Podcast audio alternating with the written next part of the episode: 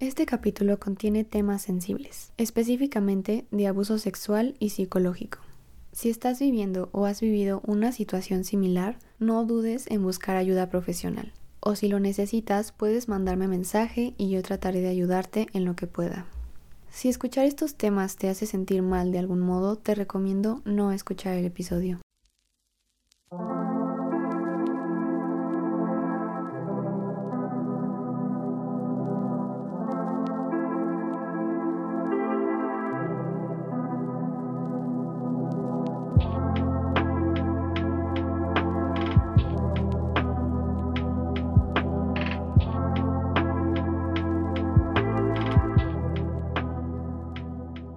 Seres pensantes, bienvenidos y bienvenidas a Eunoia, su podcast.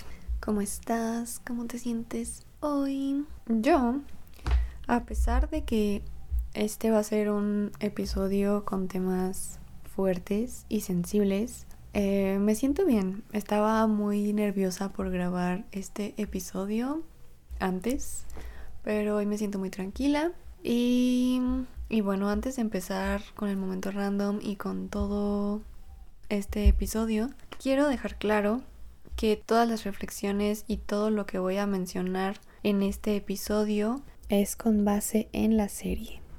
Yo sé que la serie, bueno, si ya viste el título, pues vamos a hablar de Ella Soy Yo, la serie de Gloria Trevi. Yo sé que toda esta serie se basó en hechos reales y quiero ser muy respetuosa con todo lo que pasaron estas personas, pero no, no me voy a adentrar a lo que pasó en realidad. No voy a mencionar algo de eso. Yo solamente voy a hacer mis reflexiones con lo que yo vi en la serie. Claro que mm, investigué cosas que sí pasaron, personas que estuvieron involucradas en todo esto, pero bueno, yo quería aclarar, no voy a meter temas de ninguna persona involucrada en este episodio. Temas como más específicos o hablando de ciertas personas. El momento random de este capítulo, no me están pagando por esto, pero estoy muy contenta con Cinemex. porque están poniendo musicales. Es más, voy a ver si ya tienen como el próximo musical que van a poner porque no sé desde cuándo empezaron a hacer esto, pero yo ya fui a dos de sus funciones de las películas musicales que están volviendo a poner en el cine. Fui a ver El Grand Showman con mi hermana y luego fui a ver Moulin Rouge este viernes es una película, a ver, déjame ver de qué año es. es del 2001, Moulin Rouge. Bueno, en español se llama Amor en Rojo. No sé si la conozcas, pero esta película marcó mi infancia. Ni siquiera yo sé hasta qué punto, pero es demasiado. O sea, esta película la vi muchísimo de chiquita. No sé si fue bueno, pero bueno. En serio, esta película me encanta, me fascina y verla en el cine fue increíble porque yo no la vi en el cine. Cuando salió en el 2001, pues yo tenía dos años. Entonces yo no la vi en el cine, la vi ya un poquito más grande porque mis papás la tenían en DVD. Entonces fue hermosísimo verla en el cine. Entonces gracias Cinemex por hacer esto. Si ponen La La Land, yo no sé qué voy a hacer. Sé que voy a ir a verla. Pero voy a salir destrozada, igual que salí con Moulin Rouge. Va no, no, no, no, no, no, no. Va a estar Vaselina. A ver cuándo va a estar. Aquí vamos a estar al pendiente. Creo que cada fin de semana van a estar poniendo una nueva. Esto va a afectar mi economía, pero vale la pena. Vaselina. Vaselina. ¿Sabes, ¿Sabes qué es lo mejor? los están poniendo en inglés. Bueno, en su idioma original con subtítulos en español. Debo admitir que yo siempre fui una persona más cinépolis. Pero ahorita me están ganando Cinemex. Me están ganando. No puede ser. Cuando salga este episodio, ya habrá pasado esto porque Vaselina va a estar del 8 de febrero, bueno, al menos aquí en mi ciudad, va a estar del 8 de febrero al 13 de febrero. Entonces ya habrá pasado, ya van a haber puesto otra para el siguiente fin de semana. A ver, ¿cuándo es 15? El 15 es jueves. Entonces, si estás escuchando esto hoy 15, checa en Cinemex que va a haber este fin de semana. A ver si te gusta, si te gustan los musicales. ¡Wow! Quiero ir, quiero ir a ver Vaselina. Ay, no puedo creer. Y aparte también tienen como... Ese se llama ciclo cine musical. Las los musicales que están poniendo. Y al parecer tienen otro que se llama Ciclo Amor y Desamor. Y también van a volver a poner 10 cosas que odio de ti. Esta sí la alcanzas si estás escuchando esto. Porque va a estar des eh, bueno, al menos en mi ciudad, está del 14 de febrero al 21 de febrero y está la de 500 días con ella. Yo esa no la he visto, pero bueno, está del 14 al 21. No sé a quién se le ocurrió esto, pero esa persona tuvo una excelente idea. Ok, bueno, estuvo un poco largo este momento random porque me emocioné mucho, pero estate al pendiente de Cinemex Repito, no me están pagando por esto, solo estoy externando mi emoción y mi felicidad gracias a Cinemex. Vamos a comenzar este capítulo. Una vez más, te digo que si estos temas no te hacen bien, si has pasado por algo así o estás pasando por algo así y ahorita no quieres escuchar algo de estos temas, no lo escuches. Vamos a empezar con los datos curiosos. Bueno, tengo un dato curioso tengo aquí tres anotados, pero yo te voy a compartir uno. Se me hizo curioso que los tres datos curiosos que tengo anotados son cosas que me dijo mi mamá. Este dato curioso sí tiene que ver con los hechos reales que pasaron, no tanto con la serie, pero yo quería comentarlo aquí porque cuando mi mamá me dijo esto fue como, no puedo creerlo. bueno, voy a dar un poquito de contexto te digo, esta es la única ocasión en este episodio que voy a hablar de hechos que realmente pasaron y nombres reales y todo. Bueno, el contexto, por si no sabes mucho de la historia de Gloria Trevi, ella estuvo antes de ser como wow Gloria Trevi solista, estuvo en un grupo musical que se llamaba Boquitas Pintadas. Y bueno, aquí estuvieron también otras mujeres. Y bueno, ese es el contexto. Ay, no puedo creerlo. Creo que esto me lo dijo mi mamá como máximo al sexto capítulo de la serie. Cuando terminamos uno de los capítulos de los primeros, me contó esto. Mi mamá en ese tiempo trabajaba en una empresa y Boquitas Pintadas vino aquí a... ¿A dónde fue? No sé si fue a la feria de Irapuato. Bueno, ya no me acuerdo, pero estuvo aquí en Guanajuato en, alguna ciudad, la verdad no me acuerdo, no apunté eso, pero bueno, mi mamá fue edecán de ese evento, cuando vinieron boquitas pintadas. Entonces, bueno, mi mamá estaba como por ahí en el escenario, como para decirle al grupo de boquitas pintadas cuando ya tenían que ir al escenario y así. Entonces, ella las vio en persona esa vez. Creo que también tengo que dar un contexto para esto que voy a decir. Si es que no sabes bien la historia, todas estas chavas en su tiempo abusaron mucho de ellas en muchos aspectos y estaban muy descuidadas en cuestión alimenticia y de higiene. Entonces, en ese entonces obviamente no se sabía todo lo que ya sabemos ahora, pero mi mamá pues me dijo que en ese entonces cuando ella las vio tan de cerquita, pues ella las veía en la tele y así, ¿no? O sea, como que tú las ves súper guau, pero cuando las vio de cerca se dio cuenta que tenían el pelo muy muy descuidado, o sea, al punto donde dices que no, se bañan o no sé, como que muy descuidado. Y bueno, ella me dijo que hasta ahora pues está como conectando todo lo que pasó y todo lo que ella vio en ese entonces no solo ese día, sino en las noticias, en todo lo que se sabía en ese momento. Y pues sí, ahora conecta todo, con que no estaban bien alimentadas, no estaban en un ambiente sano en ningún sentido. No sé, cuando me contó sí me quedé como de, ¿cómo que las viste? Espero haber dado suficiente contexto para que si no conoces bien la historia, pues entiendas un poco. Y bueno, aquí se cierra el dato curioso no voy a volver a mencionar a personas involucradas con lo que pasó realmente. Voy a hablar únicamente de la serie y las reflexiones que yo tuve, obviamente, al ver la serie.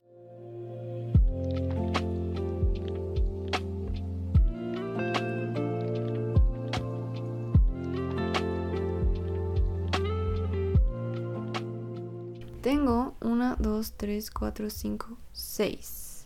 Pero en una tengo como el punto general y dos puntos más específicos. Creo que con todo lo que ya te he dicho, puedes saber que esta historia trata mucho sobre abuso psicológico y abuso sexual. Entonces, todas mis reflexiones son sobre ese tema. Y mi primera reflexión es que las personas que no han vivido algo parecido pueden no creer lo que se cuenta.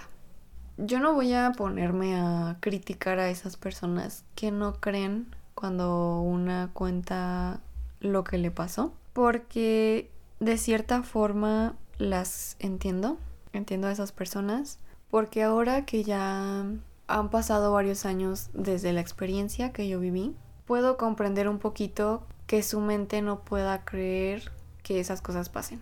Obviamente yo no voy a comparar mi experiencia con nada de lo que pasa en la serie, pero claro que me puedo identificar con algunos patrones o algunas cosas que incluso yo misma siento que fue un sueño lo que viví, aunque yo sé que fue real, pero son cosas que en verdad son increíbles. O sea, increíbles en el sentido más literal de la palabra. No cabe la idea de que alguien pueda hacer eso. Y pues bueno, creo que es algo muy triste que cuando cuentes las cosas que te pasaron en este sentido, mm, la gente no te crea. Y muchas gracias a esas personas que no han pasado por algo similar y que incluso así tienen la apertura de escucharte, de tratar de empatizar contigo y creerte.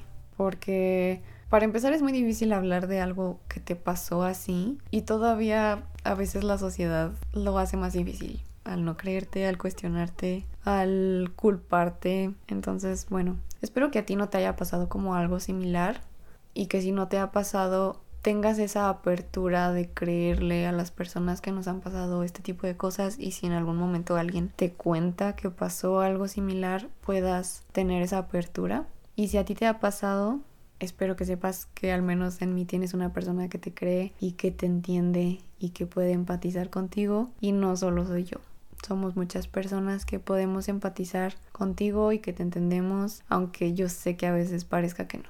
La siguiente reflexión que tengo es sobre el tipo de persona que abusa. Aquí tengo dos puntos que a mí se me hizo increíble ver en la serie porque la persona con la que yo viví estas experiencias hacía exactamente lo mismo.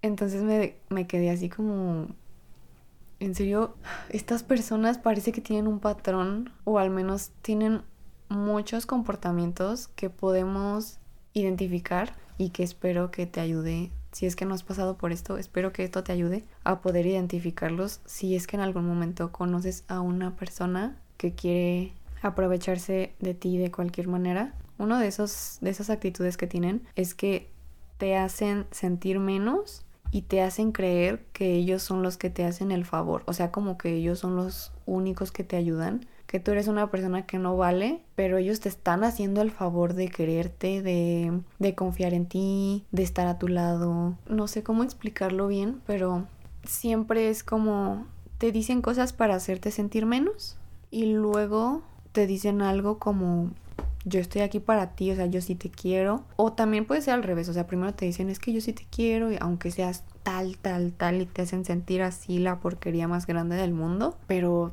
ellos te están haciendo el favor, ¿no? Ellos te están haciendo el favor de estar ahí contigo, de darte atención. Tienes que estar agradecida con esa persona porque yo soy una porquería y aún así esta persona me quiere. Yo no sé si escuchando esto, o sea, no tengo palabras. Es horrible que lleguemos a este punto las personas. Y en serio, en serio yo siento que eso que viví fue un sueño, porque no puedo creer que yo haya tenido tan poco autoestima y llegué pues a recibir estos tratos y yo me sentí así. Era como, sí, te tengo que estar agradecida porque soy una persona horrible, pero tú sí me quieres. En verdad, oh, deseo con todas mis fuerzas que un día nadie tenga que pasar por esto porque es horrible sentirse así. O sea, en serio, te vas perdiendo a ti misma, a ti mismo de una forma tan fea que en serio llega al punto en que ya no sabes quién eres. O sea, no es broma, te pierdes totalmente, eres una persona completamente diferente a la que tú a la que tu esencia es, a la que tú en realidad eres y no sabes cómo regresar, cómo volver a ser tú, cómo salir de esa situación. Es algo muy, muy, muy feo. Y el segundo punto es que te ponen en contra de todos y todas. O sea, todas las demás personas son malas para ti. Y siempre tienen un buen argumento. Siempre saben cómo hacerte sentir que las demás personas no son buenas para ti. Y yo no sé cómo le hacen. En serio, que tú te la crees. O sea, te dicen, es que mira, por esto, por esto y por esto. O sea, que no te das cuenta, bla, bla, bla, te echan un choro y tú te la crees. O sea, tú dices, sí es cierto, o sea, tú eres la única persona que me quiere, esa persona no me hace bien. Te ponen en contra de todos y todas y obviamente hacen eso para que te aísles y no tengas como esas conexiones, esas relaciones con otras personas que puedan sacarte de esa relación abusiva que tienes con esta otra persona. Pero en serio, es increíble. O sea, yo, hasta yo que viví y que estuve en esa situación y que me lo hicieron, hoy en día se me hace muy difícil creer que en serio esa persona me hizo creer que las personas a mi alrededor eran las malas, eran las que hacían cosas que me lastimaban, que no, que no me querían, que solo querían hacerme mal. Es absolutamente increíble cómo este tipo de personas pueden manipularte a tal punto que en serio tú te crees lo que te están diciendo, pero...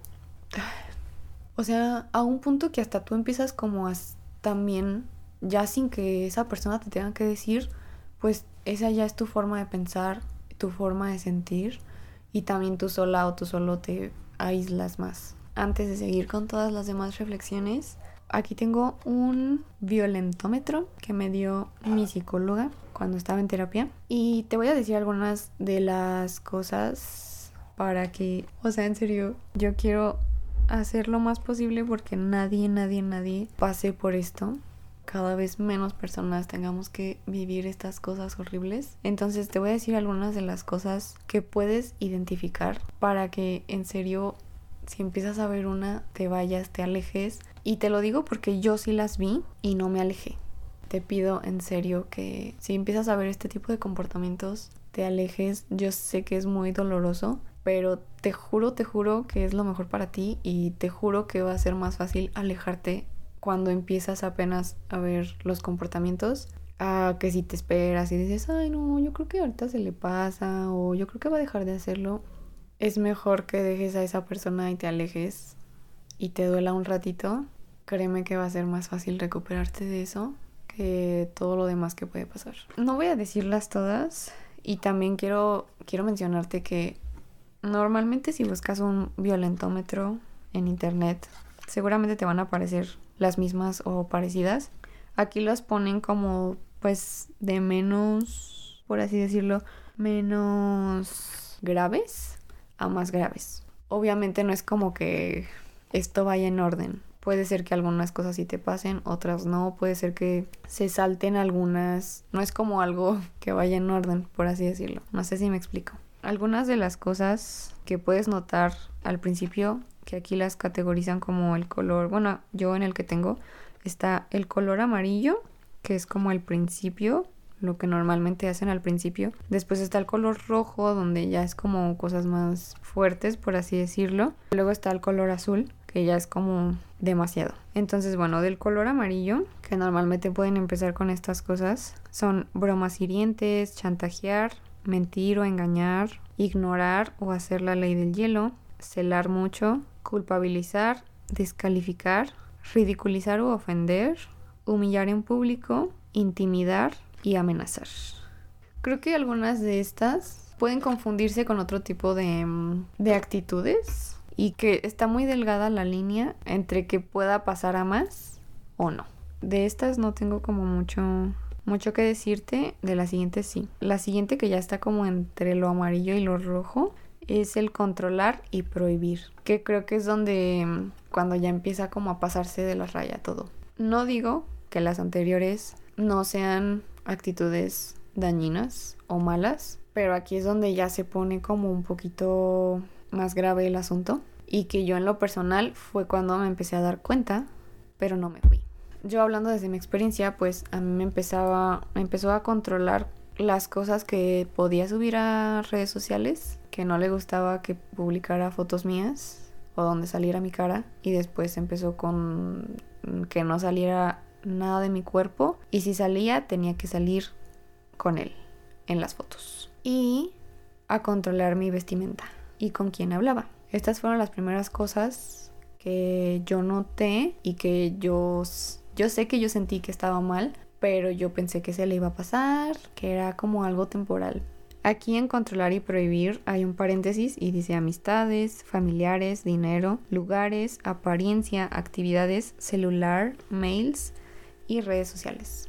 También me pasó lo de las redes sociales y el celular. Cada que me veía con esta persona me revisaba literalmente todo el celular, todo lo que tenía, todos mis chats, todas mis fotos, todo, todo, todo. Y tenía la contraseña de mis redes sociales. Entonces podía revisar absolutamente todo. En serio, espero que nunca tengas que llegar a este punto para darte cuenta que no tienes que estar con esa persona. Y si ya pasaste por esto o estás pasando por esto, en serio espero que puedas sanarlo de la mejor manera para ti y que salgas de ahí, por favor yo sé que es súper difícil, pero busca la manera de hacerlo. Después de ahí se pasa ya a lo rojo, que es destruir artículos personales, manosear, caricias agresivas, golpear jugando entre comillas, pellizcar, arañar, empujar o jalonear, cachetear y patear. Yo todavía no estoy como lista para compartir más a detalle cosas que a mí me pasaron, pero creo que hay una cosa aquí que no mencionan y que creo que también a muchas personas nos pasa, que creo que puede estar junto con pellizcar y arañar, que son las mordidas. A mí en lo personal me pasó mucho eso. Eran más mordidas que nada. Mordidas muy fuertes que obviamente me dejaban muchos moretones. Pero estas son algunas de las cosas que están en el punto rojo. Que obviamente ya son más graves y que son más violentas físicamente. Las del azul no las voy a mencionar porque la verdad no me quiero meter tanto en esto, pero voy a publicar algún violentómetro en las redes sociales para que lo cheques. Lo voy a publicar justo el día en que estoy publicando este episodio, por si lo estás escuchando y quieres ir a verlo. Voy a hacer mi propio diseño, pero con la información de este que yo tengo, que es de dice Unidad Politécnica de Gestión con Perspectiva de Género. Quería mencionarlo porque creo que es algo muy importante y te digo, este tipo de personas tal vez no hacen lo mismo, pero sí lo hacen de una manera muy muy parecida en la que podemos estar muy atentas, muy atentos para que puedas alejarte de esas personas lo más rápido que puedas. La siguiente reflexión es el contar tu historia es verte con más claridad. Creo que es algo que dijeron algo así en la serie. Creo que es con que esto aplica en muchas situaciones en la vida, que a veces te dicen, es que platícalo, o sea, cuando platicas las cosas, como que mm, tú misma o tú mismo estarte escuchando ayuda mucho a que proceses mejor, a que hasta tal vez tú solito o solita tengas como esa respuesta a, lo que te está pasando en este tipo de situaciones. Hablarlo también ayuda mucho a empezar a sanar. Sé que puede ser un proceso muy muy lento, cada quien lo vive a su manera. Yo en lo personal pues llevo años trabajando en esto. A veces vienen recuerdos a mí de cosas que ni siquiera me acordaba que yo había pasado con respecto a esto. Y claro que ha sido algo muy difícil, pero sí he visto mucho avance de esos años para acá. O sea, yo específicamente corté esta relación en 2018 y pues empecé a trabajar en esto. Al principio fue muy lento y después hubo un tiempo en donde también como que se pausó, no hice nada por seguir sanando, pero cada proceso es súper, súper diferente y ahorita, ya casi seis años después, todavía tengo mucho que trabajar, pero me ha ayudado mucho el poder compartir algunas cosas aquí en el podcast que yo sé que nunca hablo como muy detallado de lo que yo viví, pero sí me ayuda a expresar mi, mi, sentir y mis pensamientos a través de mis reflexiones. El poder compartir lo que me pasó con personas cercanas a mí también me ha ayudado mucho y agradezco tanto a esas personas porque, no sé, yo siento que a veces no es tan fácil escuchar este tipo de cosas o estar para una persona de esta forma, pero esas personas han estado para mí y se los agradezco muchísimo. Ay, acá tenía otra reflexión que va con la segunda que dije sobre el patrón que tienen esas personas. Entonces, bueno, creo que ya eh, mencioné mucho de ese tema. La siguiente reflexión es otra cosa que dijeron en la serie que me pareció súper cierto. Es que entre más estás en una relación así, te vuelves más débil. En la serie mencionaban que tal vez las personas externas que se enteran de este tipo de situaciones pueden creer lo contrario. Que mientras más estás en una relación así, por todo lo que te pasa, te puedes volver más fuerte, pero no. O sea, mientras sigas en esa relación, todo lo que te pasa te vuelve más débil, o al menos en mi caso personal, sí fue así como mencionan en la serie porque mm, conforme más va pasando el tiempo, más te hacen sentir menos. Espero que eso se haya entendido bien. Entre más pasa el tiempo que estés en una relación así, tu persona y tu autoestima y tu, como tú quieras llamarle, tu, tu carácter, tu fuerza de voluntad se vuelve más débil, más débil y te sientes menos y menos y menos y menos cada vez. Y llega un punto donde mm, sientes que no, no puedes, que nunca vas a salir de ahí. No hay nada ni nadie que te pueda salvar y es súper horrible. O sea, yo también lo sentí. Gracias, no voy a mencionar que eres cercano o cercana, tal vez te he dicho quién me sacó de esta situación. Porque yo no pude, yo sola no pude y tuvo que intervenir otra persona y cortar la relación de tajo de un día para otro y fue la única manera donde yo pude salir de eso. La verdad es que nunca se lo he dicho a esa persona porque es una persona con la que no he hablado de este tema porque es muy difícil para mí, pero algún día se lo voy a agradecer porque en serio no sé qué hubiera hecho si esa persona no hubiera hecho algo por mí. Hay muchas personas que dicen, es que ¿por qué no te vas? Yo sé que las personas que hemos vivido eso nunca le diríamos algo así a alguien que está en una situación así. Porque yo llegué a ese punto donde en serio yo dije ya, o sea, mi vida va a ser así siempre, yo no tengo salida de esto. Y justo un día antes de que esta persona me rescatara literalmente de esto, yo me sentí muerta, muerta por dentro, ya no sé de qué otra manera describirlo. Yo me sentía muerta, no sabía quién era, no sabía cómo salir. Y bueno, obviamente al salir de esa situación me costó mucho volver a construirme, volver a tener esa fuerza, volver a sacar esa litsi que sí soy.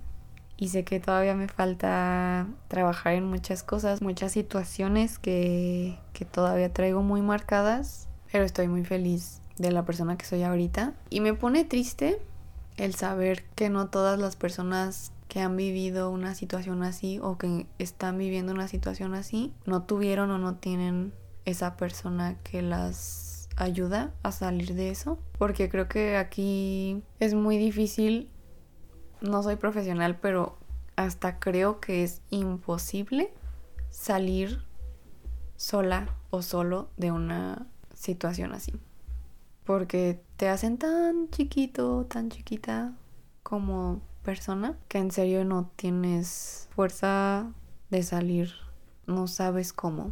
En verdad deseo que nadie pasara por esto. Y mi otro deseo es que todos y todas pudieran tener alguien que les ayude a salir. En serio, si estás pasando por algo así, ten toda la confianza de mandarme mensaje y yo no sé cómo le vamos a hacer.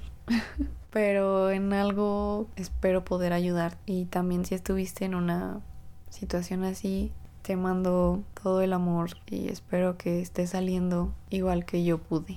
Y la última reflexión es que sí mereces cosas buenas y bonitas sin importar tu pasado.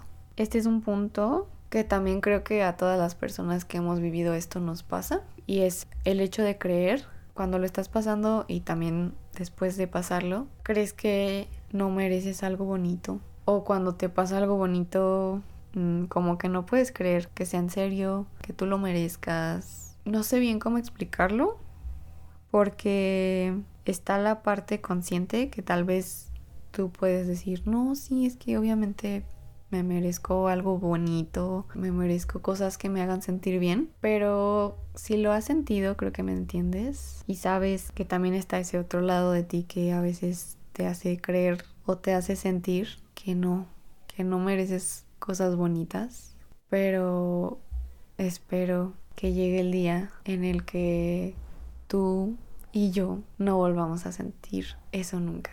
Porque claro que mereces cosas bonitas, sin importar lo que hayas vivido. Todas las personas merecemos cosas bonitas. Con eso cierro mis reflexiones. Creo que este episodio va a estar muy largo. no sé cuánto vaya a durar ya que lo edite, pero en este momento llevo 48 minutos hablando.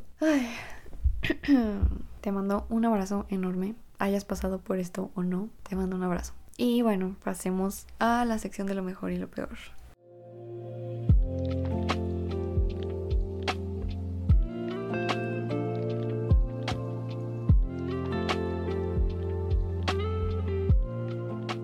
Lo mejor de esta serie, apunté tres cosas, pero solo voy a decir dos porque una de ellas sí es como más más personal de las personas que vivieron toda esta situación. Una de las mejores cosas es sobre el hablar de tu historia y el mensaje que dan de la importancia de contar tu historia. Hay muchísimas formas de contarla, no tiene que ser una serie, no tiene que ser algo audiovisual, puede ser cualquier forma que a ti te guste, en un cuento, escribirlo y quemarlo y que nunca nadie lo lea. Hablarlo con una persona que te ayude, con una persona que sepas que te va a escuchar y que va a estar abierta a escucharte y a creerte y a apoyarte. Puedes abrirte a todo el mundo, contarlo en redes sociales, que todo el mundo se entere, como tú quieras. Pero creo que el contar tu historia siempre te va a ayudar. Y yo sé que da mucho miedo, yo sé que es muy difícil, pueden pasar años o tal vez solo meses o tal vez solo días en que tú lo puedas contar, pero créeme que ayuda, te juro que ayuda. Y la segunda mejor cosa es algo que no mencioné nada relacionado a las reflexiones y que es un punto que no voy a desarrollar mucho porque es muy extenso, pero me gustó que en la serie se hablaron como temas un poco tabús, o que yo creo que todavía son como tabús, que es el aborto y la prostitución. Y que creo que en la historia son muy importantes, aunque no es como el centro principal, pero eso me gustó mucho de la serie. Y bueno, lo peor para mí, algunas actuaciones, pero en esta me quiero referir más bien como en algunas escenas en específico, porque no era, al menos para mí, no era que, ay, como que esa actriz o ese actor no la, no la hicieron bien, nada más era como en ciertas escenas.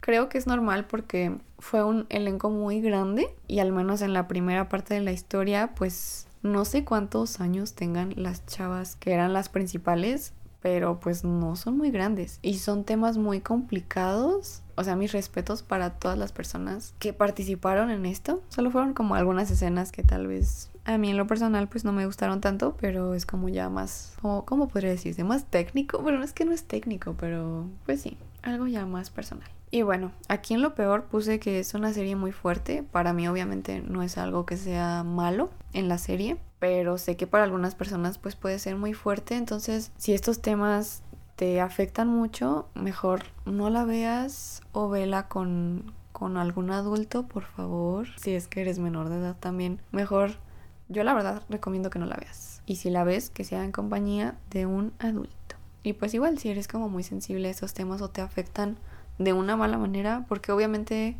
creo, creo que cualquier persona que vea esto le puede afectar de alguna manera. A mí obviamente me ponía muy sensible, pero a mí me ayudó por lo que yo he vivido y pues obviamente como a tener un poco más de conocimiento sobre lo que pasó respecto a esa situación, además de investigar después, obviamente, pero no me afectó en un sentido malo. Entonces, si tú la empiezas a ver y sientes que te está afectando, pues ya mejor no la veas, por favor. Cuídate. Creo que no mencioné dónde está la serie. Está en VIX Premium, por si la quieres ver. Yo no creo que la vayan a cambiar de plataforma, pero quién sabe. En este momento está en VIX Premium. La recomendación musical, el episodio pasado se me olvidó mencionarla en el episodio. Eh, la recomendación musical es una canción de las nuevas versiones que está sacando Gloria Trevi. Se me hizo muy difícil decidir una canción porque yo antes no escuchaba Gloria Trevi.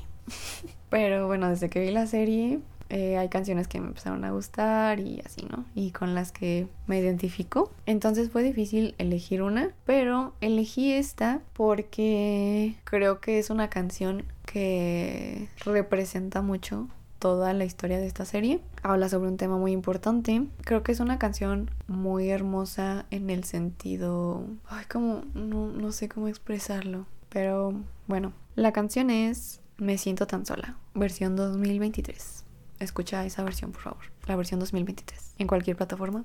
Versión 2023, por favor. y pues ya, sería todo. Muchísimas gracias por escucharme. Creo que este es de los episodios más largos que he hecho. Pero es un tema muy importante. Y si estás escuchando hasta este momento, en verdad, gracias. Recuerda seguirme en mis redes sociales si es que quieres. Si estás en Spotify, eh, voy a dejar una cajita de preguntas abajo. Igual si estás en YouTube y me quieres compartir qué te pareció este episodio.